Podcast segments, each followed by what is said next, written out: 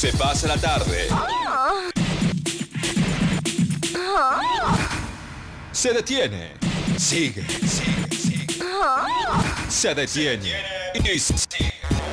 Electricidad pura para poder estar en este momento. Rayos y centellas.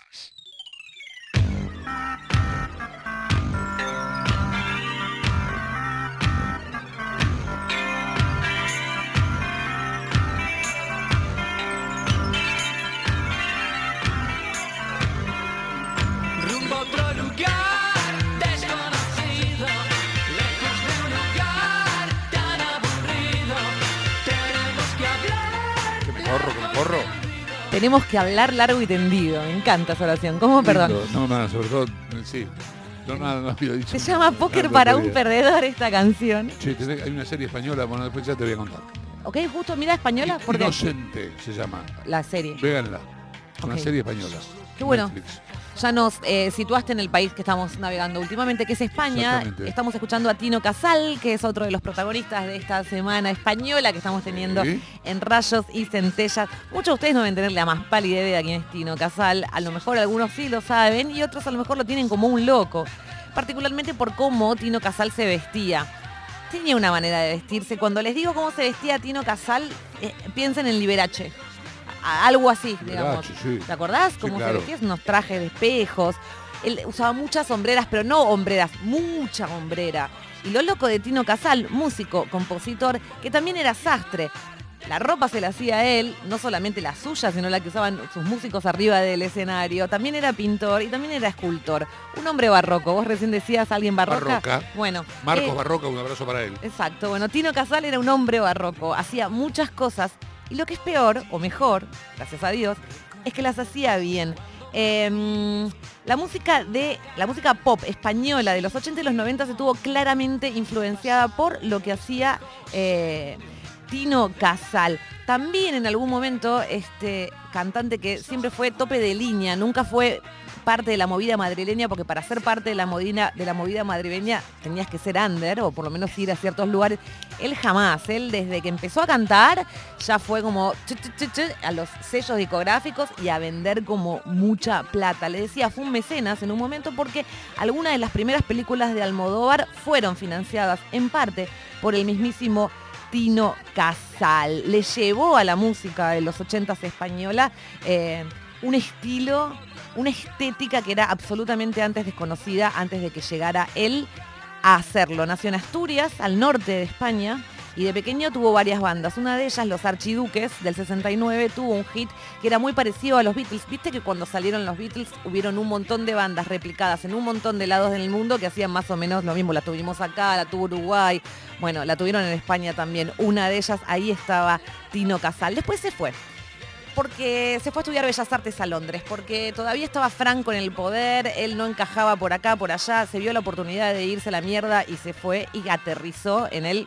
74, 73, 72 en Londres, imagínate, teniendo la edad suficiente como para apreciar eh, al post-punk, para toda la nueva estética que estaba surgiendo con, con, con entre muchas otras bandas, Bowie, que estaba ahí en la salsa de la salsa más mejor marinada del mundo, y vos ahí, con todo eso que aprendió en esos años londinenses, volvió a España en el 77, ya sin Franco, y dijo, This is my fucking moment. Lo fichó la Philips. La Philips quería hacer de él un cantante tipo Rafael. eh, justo se les había muerto Nino Bravo. Tipo, suena horrible lo que digo, pero las compañías hablan así. Abri- Igual, abril del les- 73 se murió Sí, Nino Bravo. se había muerto por ahí Nino Bravo eh, y necesitaban como sacar otra figura medio como melódica española. Y le dijeron, va a ser Tino Casal. Eh, lo intentó, le salía bien, pero su onda se explotaba, no era lo que ellos querían. Así que, eh, bueno, se termina yendo de Philips, ahí entra la Emi, ahí conoce a un productor que le dijo, vos sos vos y sé vos. Siendo vos, se convirtió en 1981 en el cantante que, bueno, todos nosotros conocemos, con un disco en particular, Neo Casal. Era una cosa rarísima. Me imagino que para si, si es extraña ahora verlo, bueno, a mí no me resulta extraño, pero digo, puede ser chocante para algunos ahora. Imagínate lo que debe haber sido en 1981. Estaba mezclado todo. Estaba la música española típica mezclado con Human League, Ultravox y Bowie. No todos, obviamente, lo entendieron. Fue productor también de otras bandas, otras bandas de heavy metal. Y sacó varios discos y, con mucha plata los discos, siempre superproducción. Ahí encontraba una nota de Alaska que decía, él nunca fue la movida, mucha plata encima, siempre a más, siempre terraza, nunca sótano. En un momento se tuerce un pie y, y dice, bueno, meterse un pie, ya fue. Y sigue como en la gira, en el medio de una gira. Se empezó a automedicar porque le dolía, no fue al doctor. Y después cuando fue, se automedicaba con cortisona, que le fueron descalcificando la cabeza del fémur en una... Listo, postrado tres años en silla de ruedas, le descalcificaron la, como la cabeza del fémur, no pudo caminar durante tres años. eh, y en esos tres años se puso a pintar, digo, y lo hacía maravillosamente bien. De hecho, en esos tres años pintó y también fundó un movimiento llamado Caos, donde reunió un montón de otros pintores. Una locura.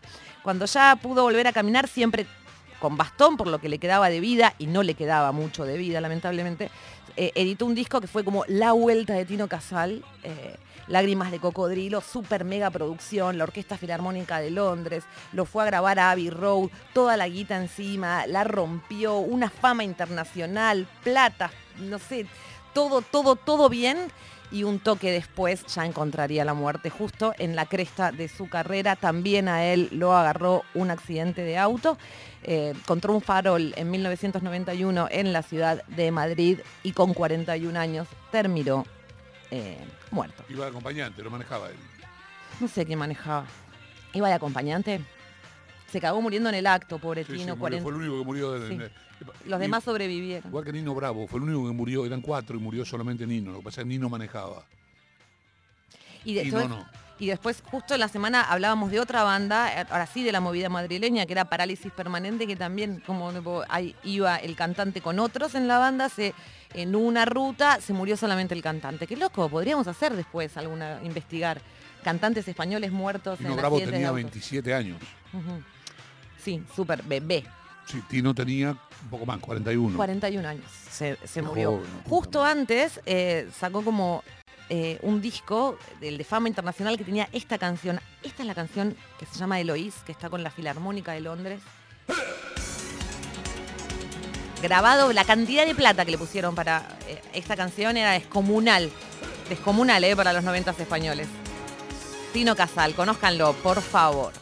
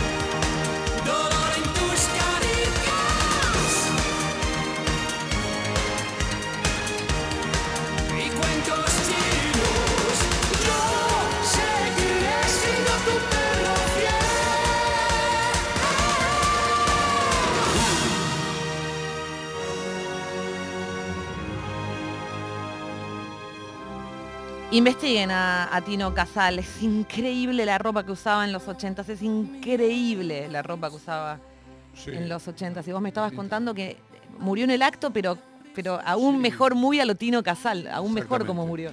Eh, Antonio Villatoro, que se fue con él de una discoteca, eh, era quien iba en el auto, en el asiento de atrás, dice que escuchó un grito muy agudo, se le clavó en el corazón una, una costilla, una muerte dramática, y bueno, este, había mucho humo, vino los sanita- la sanidad vino con un helicóptero, se lo llevaron, estaba no estaba bien, y se murió en el aire. Hmm. Entonces, lo que dice Villatoro, ya hoy con 71 años, es, se murió en el cielo, como una estrella. Claro. Villatoro es un pintor vinculado, porque, él- porque además eh, Tino. Tino pintaba. Claro, lo que acabo de decir. Estaba Era pintor, hizo un, todo un movimiento entero nucleando otros pintores. decía, dijo algo muy interesante sobre eso, que si lo encuentro te lo, te lo digo. Movimiento Caos se llamó. Dice que, dice, eh, me atrevería a decir que soy más auténtico pintando que en la música. En la música hay que pasar por matices, tamices, gente, intermediarios, historias. La pintura ahora, hoy por hoy, soy mucho más libre y hago lo que más me apetece. Sí, y me parece que no tiene un lugar ni reconocido, porque te pones a ver las pinturas, por lo menos en- no es lo mismo verlas personalmente, ya viéndolas desde Google, son hermosas. O sea, ¿cómo puedes pintar? ¿Cómo puedes hacer esculturas también? ¿Cómo puedes cantar así? Eh, y hacerte coser los trajes que te cosías. O sea, explícamela, Claudia Villapón. Yo no lo puedo Oh. creer. ¿eh? ¿eh? Por mucho menos ya me estoy quejando.